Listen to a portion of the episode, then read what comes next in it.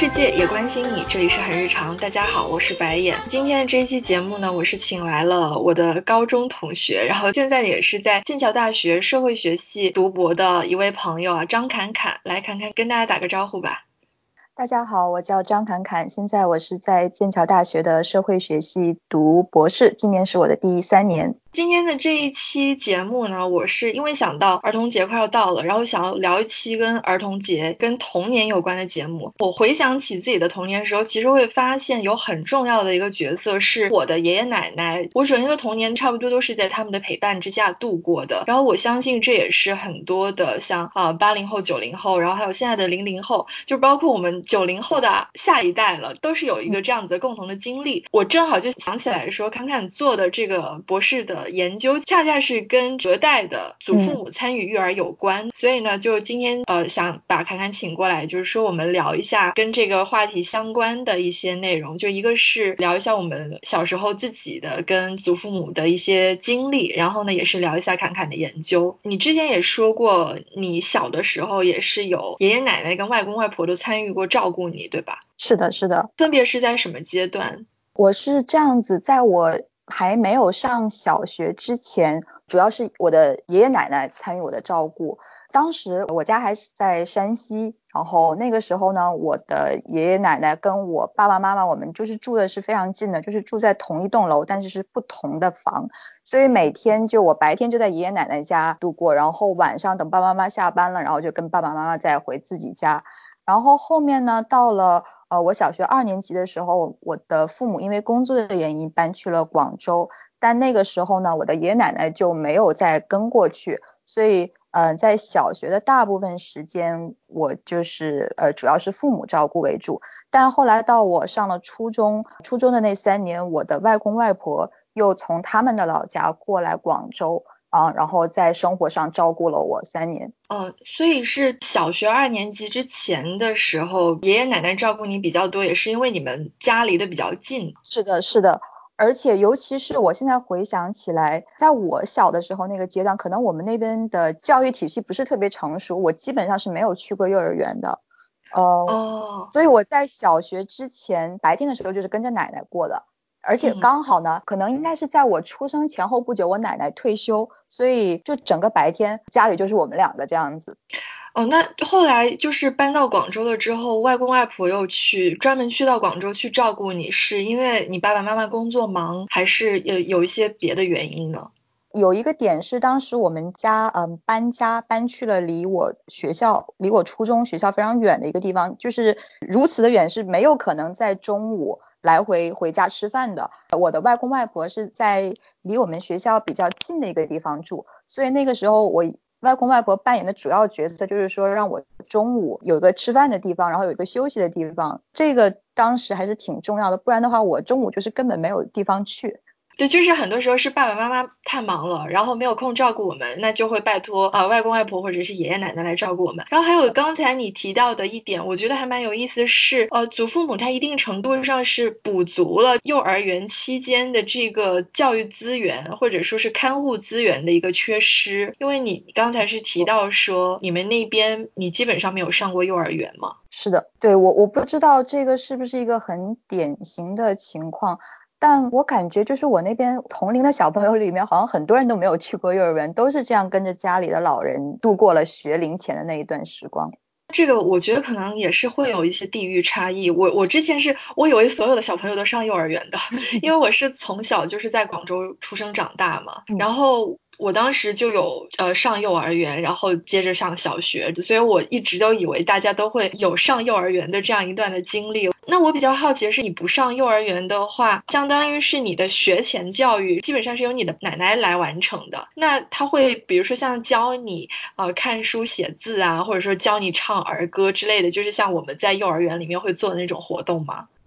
你说到这个，我还是觉得蛮有趣的，因为我没有特别正式的上过幼儿园，所以我都不知道一般的小朋友们在幼儿园里会学什么。那至于说我小时候识字，这个我是记得比较清楚，是我妈妈教的比较多。但是可能在日常的一些常识上，比如说怎么看表啊，怎么看时间，什么背什么十二生肖啊，唱一些基本的简单的儿歌啊，然后我觉得这些大部分是我奶奶教我的。确实是。你也不能说这个就是一个怎么正规的教育，但是就是有很多这种一点一滴的这种东西，就是是跟奶奶在这种日常的交流中慢慢慢慢学到的。嗯，其实就是日常生活当中一些小知识的一种一种习得。是的。其实我回想起来，好像基本上。我的爷爷奶奶给我这方面的所谓的知识性的那种教育，他还是比较少的。好像对我来说，他们更多的是一个陪伴吧。我印象比较深的就是奶奶，主要是她会送我上学、放学，中午的时候会在家做饭，也是等我回家吃饭。还有我就是记得我当时很喜欢吃一种面包，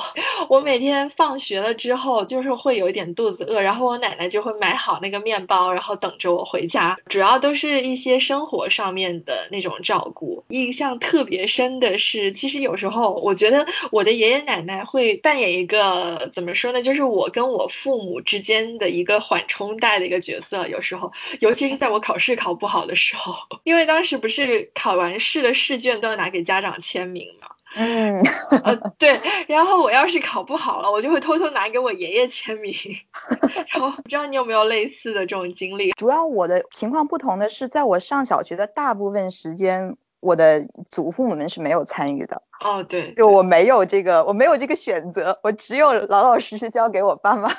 其实这个有一点是，你的爷爷奶奶和你们是住在一起，是吧？啊，对对对，对对对，我和你情况不一样的是。我跟我的爷爷奶奶还有外公外婆，我们都不是住在一起的，就是小时候跟爷爷奶奶我们是住在同一个大楼，但是是不同的户。呃，到了初中跟外公外婆，我们是直接就是分开的两个地方，所以其实这种空间上的分隔会造成就是他们在参与上的那个程度会就是相对来说没那么高。对，这个确实是我当时也是因为爷爷奶奶就跟我们住在同一套房子里面，然后就是对，就真的就是朝夕相处，所以 有机会拜托他们帮我保留一点小秘密。那在初中的阶段，你的外公外婆照顾你的那种形式就主主要是让你中午的时候有个去处，然后让你有地方吃午饭，是吗？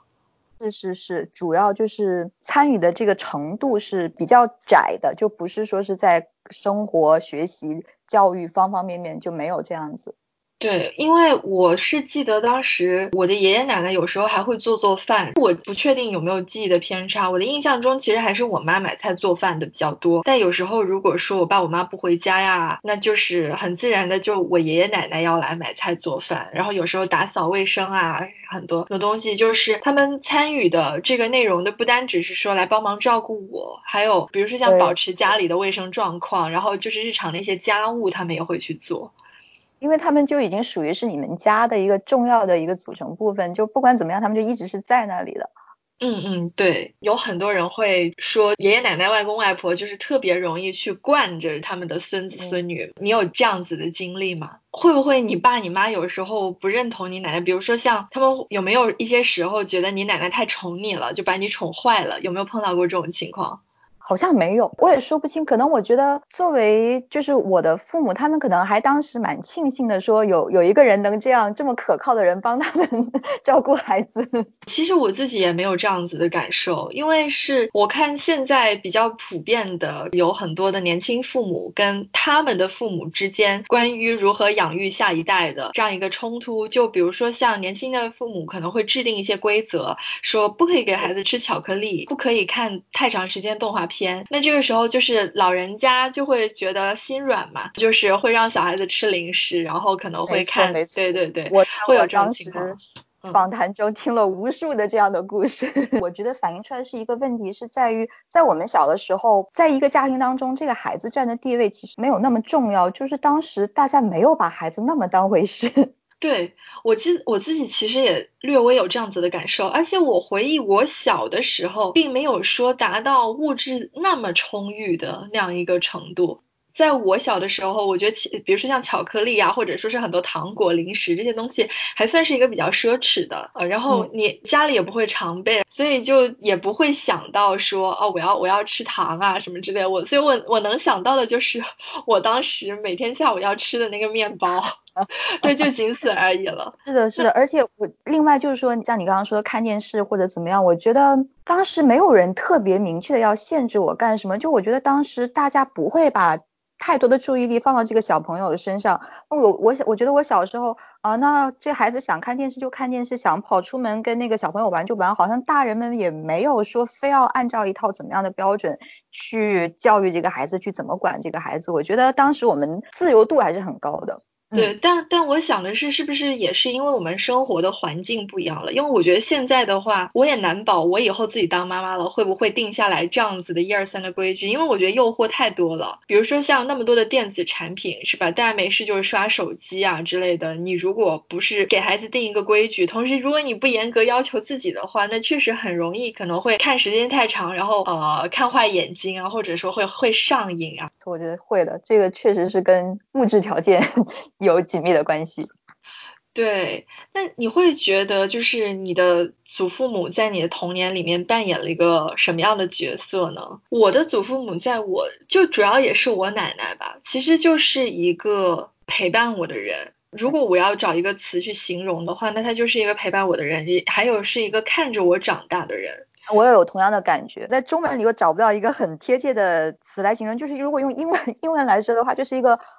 A person who's always there，就是饿了我可以找他，比如这个孩子哭了，也是我奶奶在我旁边，然后我怎么不开心，我需要什么，最能得到回应的，就是肯定是找我奶奶，那最能给我安全感的可能会是奶奶。嗯，刚才就是简单的聊了一下我们自己的经历嘛。其实我我还是对你的这个研究本身非常的感兴趣，因为经过了这么多年，我觉得现在的年轻父母跟他们的父母就育儿这个事情上来说，他们互动的方式啊，还有理念呢，应该跟我们所碰到的那个情况有很大的改变了。所以呢，接下来就是想多听一听你的分享。那能不能先跟我们简单介绍一下你研究的一些基本情况？嗯，好的，呃，那我现在的这个研究主要是关于中产阶层的家庭，他们的这种跨代育儿的一种模式。那我最后大概是访谈了将近五十个家庭里的父母和祖父母，在这些家庭当中，都有至少一名的祖父母参与到了那个孩子的日常照顾。我选择了一个比较小范围的样本，就是我用了很多的条件去限制我的样本，比如说这个家庭是一个大概处于中产阶层的这样一个位置，那我会看父母的教育水平，可能他们大概都是在本科以上的学历。然后他们的工作大概都是白领，或者是就是比如说是 management professional 这样的工作。孩子呢，我会专门看是。至少有一名三岁以下的孩子。我之所以强调这一点，是因为我们在国内大部分城市入幼儿园的年龄是三岁嘛，你要满了三周岁，你才能够进公办的幼儿园。那我就会觉得说，三岁以前这种这个阶段是没有一个普适性的这种托幼机构，那这一个阶段就对祖父母的需求是最为强烈的。那我会看这个阶段的孩子，看这样一个群体，他们怎么来协商，怎么来在日常的生活中两代人共同照顾孩子。因为我这个是一个质性研究，所以我能访谈到的家庭数量是有限的。就是说，对于这样一个小的样本，对于这样一个非随机抽样得来的样本，我所能观察到的一些情况，我只能说适用于我的这个样本，我不能拿我观察到的那个内容去做。比较宏观的、比较整体趋势这样的推断。我是一个社会学的这样的一个背景，那我们这个社会学的研究者在研究当中，我们其实是不会带什么样的价值判断，就不是说啊这个家庭他的方式就是好的，那个家庭的方式就是不好的。我们更多的就是说是想从一个相对客观的立场。去观察、去记录这些家庭，他们到底发生了什么样的，就是有什么样的情况，而不是说去判断说啊这样子的家庭可能带出来的孩子以后就怎么样，或者是呃或者明白家庭呃就带不出来好的孩子，对，明白明白。我记得你当时做这个访谈也主要是在广州，对我是在广州，在二零一七年的夏天开始做，然后大概做了有七八个月吧。嗯，这些父母他们主要是出生在哪一个时期呢？是七零后、八零后，还是真的已经有到像我们这个就是九零后的这一代的父母了？八零后为主，但是有少量的九零后和少量的七零后。因为之所以会有七零后，是因为应该是从二零一六年全面二胎开放了嘛，然后所以会有一些年龄稍微大的父母，因为这个政策的开放，然后然后又。很努力的又生了一个孩子，然后就会就会很有意思，然后你就会看到那种只有一个孩子的家庭和有两个孩子的家庭之间的这种区别，感觉可以聊的东西非常多。那那我们首先要不就从刚才提到的这个代际来说吧，就是你会观察到七零八零九零这三代的父母之间跟他们的父母之间互动模式有没有什么区别？我觉得这种互动模式的区别倒不主要取决于，就是说他们是哪一代人。我现在还在分析我这个数据的当过程当中，然后我觉得比较有意思的一点是，看这个参与的祖父母是哪一边，就说是是爷爷奶奶还是外公外婆，这个会嗯有一定程度的影响。就我刚刚我们在第一部分谈的时候，我就发现我们像你是爷爷奶奶，然后我也是最开始是爷爷奶奶照顾。就我觉得这个还是跟中国传统的这种家族观念是有关的。就是人类学的研究会提说，中国的这个传统家庭是一个父系的，然后是有从夫居的这样的一个传统。嗯，所以最正统的一个方式应该是由爷爷奶奶这一边，是由男方的这个祖父母来呃照顾孩子。然后，但我们也又知道说，另外一个方面，中国有这个婆媳矛盾。之所以有婆媳矛盾，是因为中国的这个家庭，它内部是有它的一个等级的，就说老一辈应该理论上是是凌驾于你们年轻一辈上的。你作为媳妇，你应该是听你婆婆的话的。所以我会发现说，在由爷爷奶奶和在由外公外婆来照顾的这两类家庭当中，他们的那种互动模式可能是会有不太一样。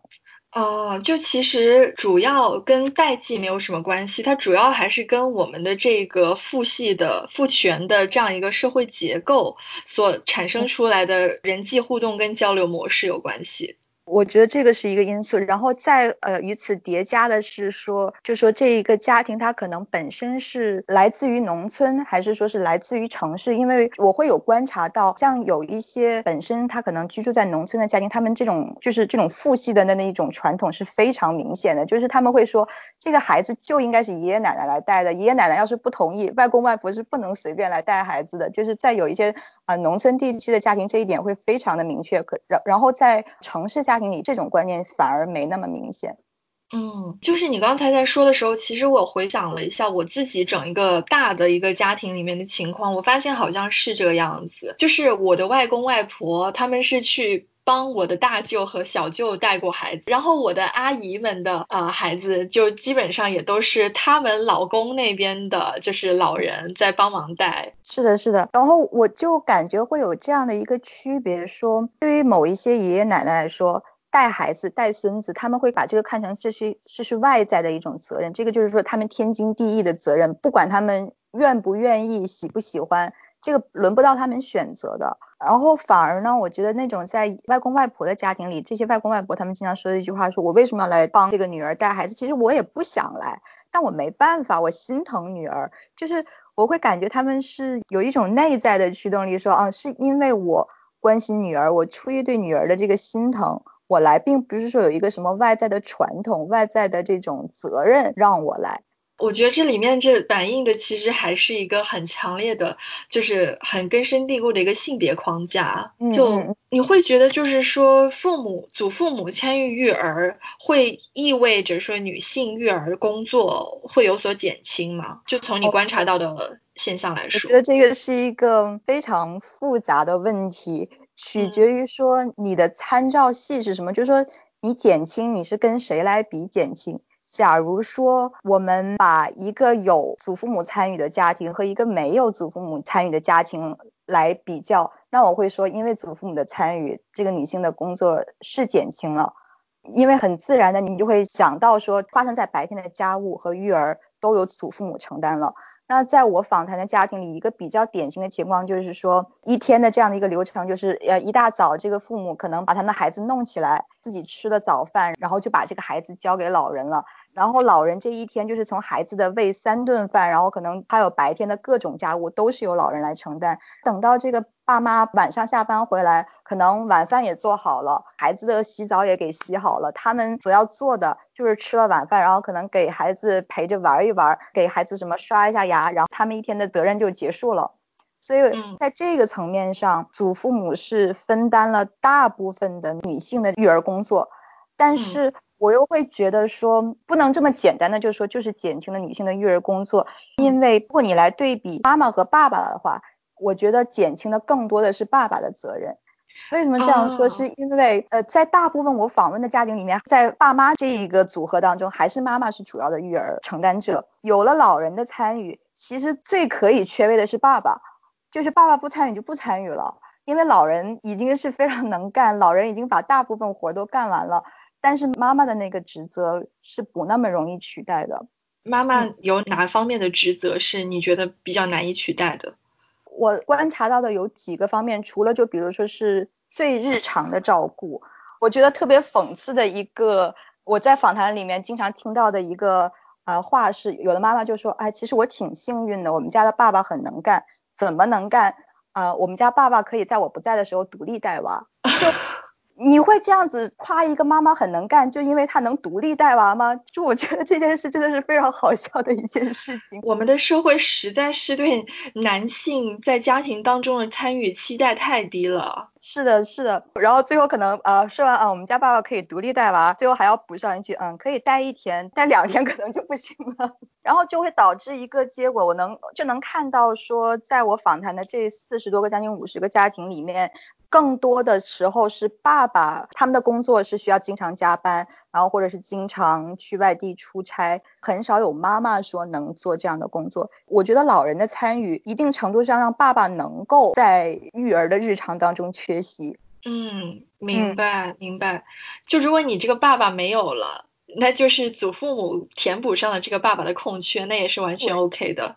对，嗯，然后除了我刚刚说的日常照顾，然后我觉得还有另外的几个方面比较重要的是。我们一说家务，我们一说育儿，我们可能想到的更多的是这种实际的体力上的这种劳动。其实，在社会学上，最近就是大家会在强调另外一种劳动形式，就是认知劳动，叫 cognitive labor。这个在育儿当中其实也是很重要的一个方面。就一个典型的我们非常熟悉的例子，就是妈妈群。我去访谈的时候，我访谈了这么多个妈妈，基本上每个人他们在手机上、微信上都会有超过十个妈妈群。天呐。这些妈妈们每就是在白天就在群里面，可能就讨论各种各样的，比如呃吃什么样的奶粉，用什么样的纸尿裤，买什么样的玩具，甚至说是到以后幼儿园怎么报名，什么青少宫怎么报名，就是跟这个孩子生活、照顾、教育方方面面，他们都在讨论。然后就妈妈们就会说，我一打开手机。我就下意识会去看跟孩子有关的事情，就说这个妈妈哪怕她她白天在上着班，她可能脑子里想着也是跟她孩子的这种照顾相关的。然后我问有爸爸群吗？没有，没有爸爸群。有一个爸爸说，嗯，我们当时。就是在那个医院生娃的时候，同那一批住院的妈妈们，他们建了一个群，然后爸爸们又建了一个群，然后可能几个月过去之后，妈妈群依旧非常的红火，然后爸爸群里面没人说话。其实一个是你刚才提到的这个 cognitive flavor，然后另外一个是女性有很多的情感劳动，对他们会更加的去记挂孩子，然后就是会更加的操心孩子的日常起居，即便说他们可能不不需要去具体的去执行，没错，呃。对，但是但是爸爸呢，他们是完全就可以不用想这个事情。有孩子跟没孩子，可能对跟对他们的这个精神状态的影响不是特别大。可是妈妈就是这个时候，他们的注意力会被很大程度上的分到了孩子上面去。没错没错。然后不过你你提到情感劳动，我觉得对这一点我觉得非常重要。然后我觉得还有一个方面的情感劳动是，它不光是对孩子，他还有对祖父母，因为。这么你在这么大程度上依赖着祖父母的劳动，其实你不可能只是说就让祖父母就这样单纯这样干活，其实你是需要在情感上表达出你的感激的。然后就会发现，不管是这爷爷奶奶带还是外公外婆带，其实主要都是妈妈来表示这种感谢的。然后可能就比如说他们会逢年过节给老人包红包啊，或者是带老人出去吃个饭啊，或者是嗯带老人出去旅游啊，这种事情往往是妈妈牵头的。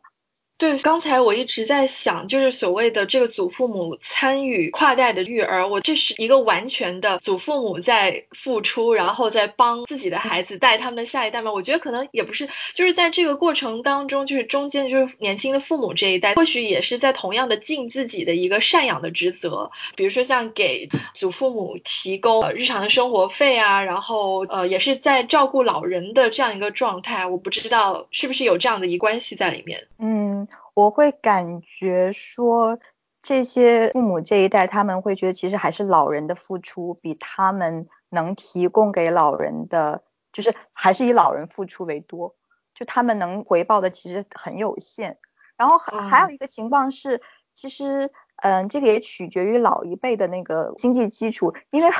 对，你会你会发现说，很多老人他们就说。我不需要我的孩子们给我提供什么样的，尤其是经济照料。我们有自己的养老费，我们有自己的医保社保，我们不需要，我们自给自足。哦，对，我觉得这个也是，可能是现在的这个情况跟我们这一辈的长大，我们这一代人长大时候那个情况很大的一个不同吧。因为我的爷爷奶奶就是他们一直是在农村嘛，然后他们也没有别的就是收入来源，所以呢，就完全是我爸我妈在负担他们的这个日常起居啊，还有一些消费，所以就是可以比较直接的看到了所谓的赡养或者说是尽孝。但是可能起码从经济上来说，这样一种子女对父母的付出，在现在就也是随着代的这个物质水平的提高，然后就弱化了。是是是，反正我就觉得就是在我观察到的那个样本当中，这就是两类家庭都有，就有有的家庭可能也是依旧就是老人还是很看重子女以后对他们的赡养的，然后也有另外一类就是可能他们本身的自身经济条件不错。但我觉得这种祖父母是更加难得的，就是他们就会说，我又不欠你什么，我也不指望从你这得到什么，但是我还是来帮你照顾孩子了。那这种是爷爷奶奶多还是外公外婆多呢？嗯，我觉得这个在我这种智性研究的这种就没有办法判断说，在大的层面上到底哪一类多，但我我会感觉说外公外婆这样说的可能性会更高一点。因为毕竟传统上他们是没有义务去 帮忙带孩子的，他们带孩子可能更多的就是出于这种情感上的这种，就是心疼心疼孩子。而且我刚才想到一点，就是说关于外公外婆帮女儿来带孩子的这个事儿，是不是也跟很多孩子都是独生子女有关的？就是如果说家里有不止一个孩子，然后有个男孩，很可能他们就会去帮这个儿子去带儿子的小孩了。没错。因为就是这个东呃带孩子，可能在传统的这种中国家庭里带孙子跟以后的养老其实是是一个一体两面的事情。就是我我在我身体身体还不错的时候，我帮你照顾孩子，然后等我身体不那么好了需要照顾的时候，就就反过来你们照顾我。就是我觉得这个东这两个东西是紧密联系在一起的。而且呢，我们也知道以前的这种从夫居，就是这种父系的这个体系。那肯定是儿子养老，不是不是女儿 养老。对，刚才我们聊了很多，就是关于女性育儿工作的一个问题。我其实还蛮想知道，就比如说像就在祖父母之间，是这个他们会不会也还是有一个呃育儿或者说家务参与的性别失衡在？就是会不会是爷爷和外公他参与的这个家务或者是育儿，还是没有奶奶跟外婆参与的这么多？嗯，我觉得会有这个情况。首先就是在来，就是那个老人来不来参与的这一个层面上，就已经筛掉了很多 男性的祖父母。就有有的那个家就会说来了，他们来了也帮不上忙，就他们可能从一开始就没参与。然后有的家里就算来参与了，他的就是这个男性的祖父母，那可能扮演的更多是一个。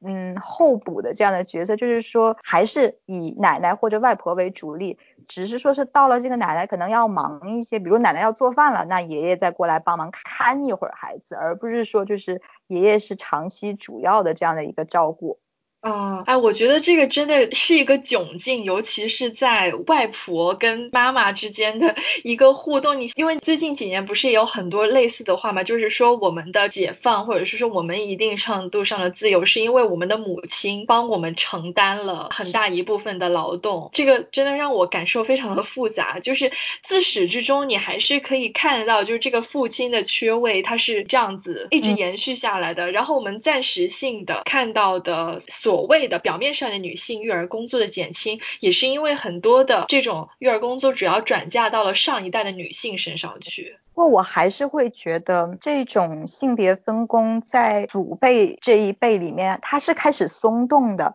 因为在父母就是中间这一辈上班的这父母这一辈，他很多很多这个爸爸们不参与，他们的一个主要原因或者是借口，可能是啊我工作忙。那到了祖辈的时候，其实。当两个老人都退休了，这个男性老人他其实是少了一些 不参与的借口的。那我也会也会看到，对，其实很多很多那些爸爸妈妈他们会说，哎，我觉得我爸当年在我小的时候不怎么参与家务，但是现在我没想到啊，他在这个照顾孩子的这个过程当中有了这么多的参与，就是他们觉得是跟他过去相比，他的参与是增加了的。哦，这个还蛮有意思的。对，我还有一个例子是，刚刚不是说独生子女政策嘛，然后但是有的家他可能不止一个一个儿子要照顾，那这个时候没办法，就是这对老人要分开，就是这个爷爷去一家，然后奶奶去一家，然后我也我也见到了，就是有一些家庭里面的爷爷就一个人能独当一面，然后就是从头到尾照顾，能一个人能独立带娃。对，我觉得这也是一个很难得的例子。对，但是也是比较少见，是不是？就其我觉得也是形势所迫吧。对，那呃，我还蛮好奇，就是现在的这些年轻一辈的爸爸们，对于育儿工作的呃，还有家务活的一些态度是怎么样的呢？呃，我觉得这个还是每个家庭很不一样的，就是有那种比较所谓传统的爸爸，他会觉得。嗯，带孩子他也不能说带孩子不是我的活，他但他会说妈妈们更擅长带，然后外婆更擅长带，然后这个孩子见到我见到妈妈妈妈就不哭，然后见到我就哭，那那那为什么我要参与呢？是吧？然后或者是说或者说半夜这个孩子饿了要喝奶，那我又不能喂他，那我干嘛要起来？那还是让我老婆起来吧，就是就是这样子。这哎呀，听起来都像是一些借口。对，这个是一个极端。然后我也有见过有的爸爸是说，我除了不能自己这样喂给孩子喂奶，我没有什么不能做的，就是妈妈能做的我全部能做。这这也是另外一种情况。不过想说到这个，我突然想起另外一个事情，就是说你就观察到这个爸爸的参与有限，但我觉得这个未必完全是爸爸们的问题，其实也有一定程度上妈妈们的一些想法，妈妈们的一些行动可能也加剧了这个情况。是因为举一个例子，就我们我刚刚不是说有妈妈群嘛？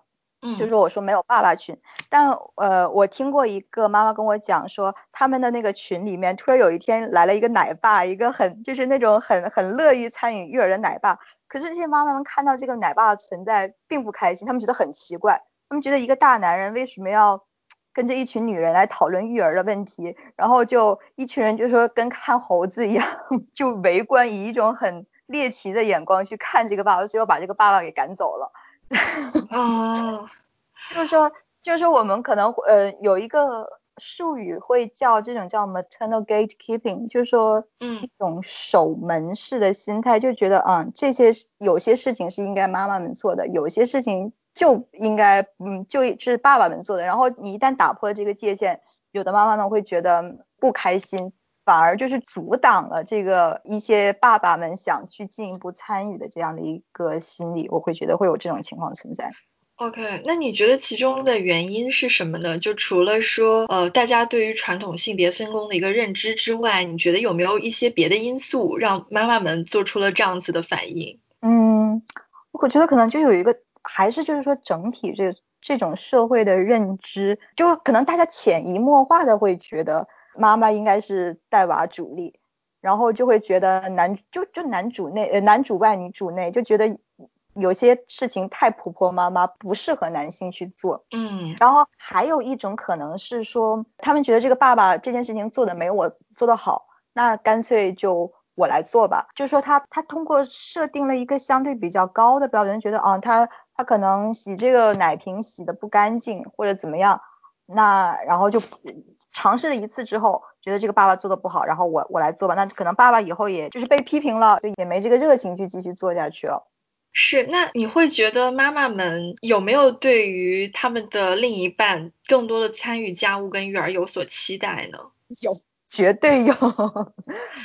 那这其实就是陷入了一种矛盾的感觉，就是一边一边又期待说，呃，老公可以多帮一点忙，但是一另外一边又要去，就是对于老公实际的参与有微词。嗯，我觉得真的这种性别上的区隔，这个真的是根深蒂固的一些，真的很难一下子改变。对我感觉就是现在的妈妈们也是很矛盾。对，很矛盾。说到这个，其实我想起我妈是，我觉得她的这个做法是非常的有智慧的，就是她会一直跟我说，她说，呃，你要多鼓励你爸去做家务，并且赞扬他做得好，这样子他才会一直去做，要不然的话，老是批评他，他就不愿意做了。但是我就是，对我一方面觉得他这样的做是有他的道理的，但是另外一方面，我又是会想到女性真的是永远的身处在很多对的矛盾之中，就是一个是你可能只有通过。这样的方法才能去让男性心甘情愿的去去做家务，但是另外一方面，你又好像把男性做家务这件本身其实是我觉得应该是很普通的，应该是很正常的一件事情，去抬高了，然后让他更加的为自己做家务这件事情感到说啊，你看我是一个多么好的男人，对吧？又觉得这个是他成了他自己去炫耀或者是邀功的一个附加值。但我觉得，呃，如果这个是改变性别分工的第一步的话，我能接受，我能接受这个，就是他们先邀着吧，只要他能做，我觉得也是很不错了。这个倒是。然后另外，我觉得其实跟我们现在很多的社会上面的主流化有一些宣传有关啊，就是比如说像你经常会看到，呃，上网啊什么的。你会经常会看到不靠谱的这个父亲形象，比如说是拿吸尘器给女儿扎头发，然后呢就是把孩子不好好抱着，然后甩来甩去啊之类的这种，就是一方面大家觉得很好玩，但是另外一方面其实就是把男性呃不善于育儿或者说是爸爸们不靠谱的这样一个呃形象，这样一个刻板印象给加固了。所以，我们其实不单只要去挑战传统的一个母职，我们也要去挑战一个不靠谱的父亲的形象。这个就是相辅相成的。你越赞扬母亲天生就擅长带孩子，那我觉得相应的就是对应的就是爸爸不靠谱嘛。这两个东西肯定是相辅相成的。对。然后刚才说了那么多，我们接下来想要聊的一点其实是新一代的这个父母的育儿观啊。因为一开始的时候我们。不是也有说到说我们的爸爸妈妈其实对我们的管教可能没有那么的，也不是说严厉，但是就是整个状态他没有那么的紧绷。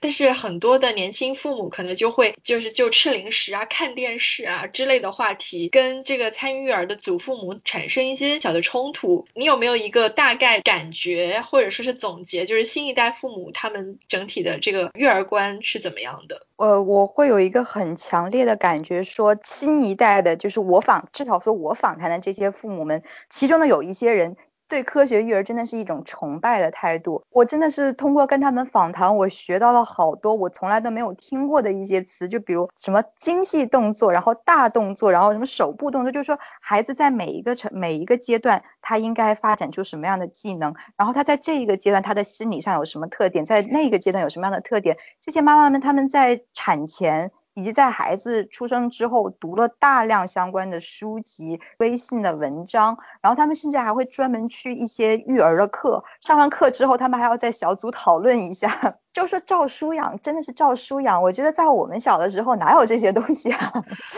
对，而且这个给我的感觉是，你是对着一本手册在培养你的孩子。就我我当然我我相信这些父母们，他们读完书之后，也不是说就是本本主义，就是书要怎么说就怎么做。但是他们确实是花了很多的时间和精力去学习，哪怕说只是我只是作为一个参考，我不一定照做。但是他们真的在这个上面投入了很多的时间跟精力。然后这个就就像你说的，老人们。一般不会看这些，所以在有的家庭当中，这个就会是一个很主要的嗯冲突来源。还有一个很重要的一点是，就能体会到说，在这些家庭当中，真的是以孩子为中心，就是这个孩子在家庭中的地位是特别高的。我大部分的访谈都是在这这些人的他们的家里去做的，然后每次我一走进去他们的这个客厅，最吸引眼球的就是孩子的一片，就是专门给小孩玩的那么一片地方，就地上可能。可能围出来一个围栏，然后地上有各种各样他的玩具，然后有可能有一个书架摆着他的绘本，然后有一个那种孩子专门嗯吃饭用的那个那种高高的凳子。我就在回想说，在我们小的时候，我不觉得说我们家会有专门的一块这样辟出来是给就是给小朋友作为我放我的玩具啊，放我的什么。就我觉得我们当时作为孩子在家里的存在感没有现在。这些孩子们所处的那种中心位置，那种真的是聚焦于全家宠爱于一身的这样的一种感觉。对我刚才一直在想，我想想我小时候玩具都没有多少，就是，而且一开始也是后来有搬家嘛，就一开始我们家就是。也只有两个房间，然后呃一个房间就是我我跟爸爸妈妈睡的，就爸爸妈妈一张大床，然后我的一张小床摆在旁边，然后另外一个房间就是奶奶睡的，也很难说是有一个专门的自己的空间，就是现在可能有一些小朋友他们很小一出生就有一个自己独立的房间了，那那个房间就是专门可以用于放他的东西，就是一个属于他的空间，但是我应该是。到了上小学之后，我才真的说有一个完整的属于自己的地方。嗯嗯，对我就会觉得，就是说在空间上以及在时间上，真的就感觉孩子是这个家庭的中心，就是围着孩子转。啊，我们是独生子女一代嘛，然后其实我都没有想到独生子女这么快就成为一个历史产物了。但我们的这一代其实一直是伴随着这样一个小皇帝、小公主的指责的这种声音来成长起来的。但是我们在回忆自己的成长过程当中，其实并没有那么多的被娇宠或者是被 spoil 的那种感觉，反而是现在大家好像对孩子愈发紧张了。而且现在应该，我不知道你访谈的家庭里面是不是，其实还是有很多是有二胎的。嗯，我感觉我觉得有大概一半是有二胎的。嗯，那你会觉得就是有二胎的，他们对孩子的注意力会跟家里只有一个孩子的那种注意力是一样的吗？就是都非常的关注小孩子的一举一动啊，他的生活起居啊。嗯，他们会说，就是生了老二之后，确实是没有生老大那么紧张。嗯，因为毕竟你一你生一胎的时候你是不知道的，这是一个全新的体验，所以就是每一步都很小心谨慎。但我觉得就算是这样子，从整体上看，他们对这这两个孩子的注意力还是会比当年我们受到的注意力多的。嗯，我觉得经常在媒体上也会看到说，很多八零后他们都说他们是叫挂钥匙长大的一代，就是说，嗯，他们上小学的时候可能都是有家里的一把钥匙，然后放学之后就自己开门回家，然后也没有。父母这样看着，就是怎么说呢？有很多时间都是没有父母监管着的。我觉得我小时候也是，还有一个原因是当时的社会可能治安比较好，然后大人们是放心说让这个孩子就跟着邻居的小朋友一起玩啊，或者是。嗯，有的时候我记得我奶奶要出门办什么事，那个时候我还没上小学，我可能就四五岁，就把我一个人放在家里，可能给我留一本书啊，或者给我留一些什么东西，我就自己一个人在家里玩玩上一两个小时。但我觉得这个放在现在父母是不可以想象的，那怎么可能说是把这个孩子这样放着没人看着 过一上午？嗯，我其实还蛮想知道为什么的，就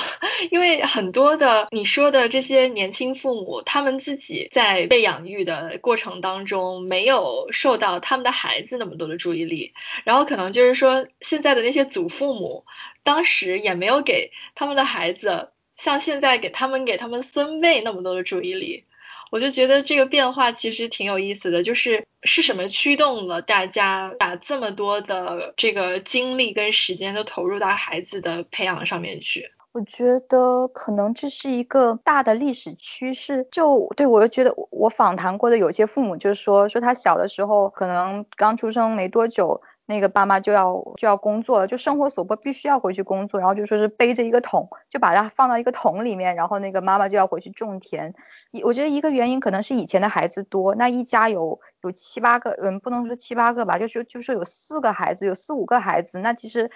父母是没有那么多的时间精力去那么精心照顾每一个孩子的。然后现在你说，就算这家里有二胎，然后经常是会有四个老人围着这两个孩子转，那这个老人的精力还是不一样。而且可能整个随着整个社会的这个生活质量提高，我觉得很自然的人们会更加的宠爱这个孩子。然后还有一点是，可能就是跟这个孩子在他家里所扮演的角色、所处的地位发生变化有关。就因为有历史学家研究说，我们现代的这种当代的觉得孩子是一个需要保护、是一个呃很柔弱的这样的一种印象，其实是一个很近代的一认知。就是在中世纪的时候，他们觉得孩子就是未来的劳动力，他并不是一个什么需要特别保护、特别怎么样的孩子，他就是呃以后就是要干活的，他是一个 labor。然后是随着慢慢慢慢社会的发展啊，人们才会赋予了这个孩子这么多的情感价值，会有这种转变，它是一个历史上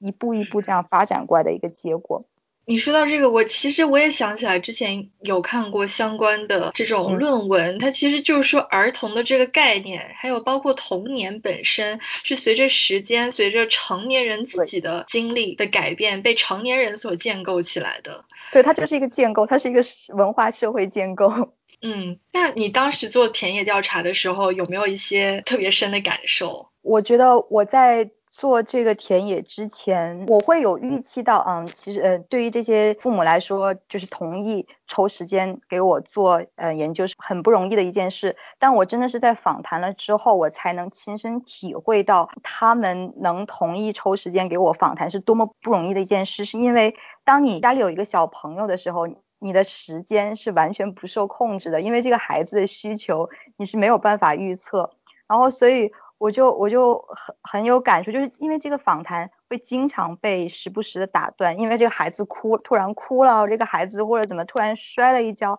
就能我就能亲身的感受到有这种小朋友的父母，他们的这个生活，他们的经历是在多大程度上被这个孩子牵扯着。是我其实还蛮想知道，你有跟小朋友们去聊吗？就是我当然知道，就是聊不出什么来，但是或者说你在做访谈过程当中，你会观察小朋友们的状态吗？其实这个能观察的机会比较少，因为就像我刚刚说的，父母们会一般找孩子们睡觉的时候，这是他们唯一能抽出身来跟我聊天的这样的一个情况，所以就是我能直接跟小朋友接触的这个机会不多。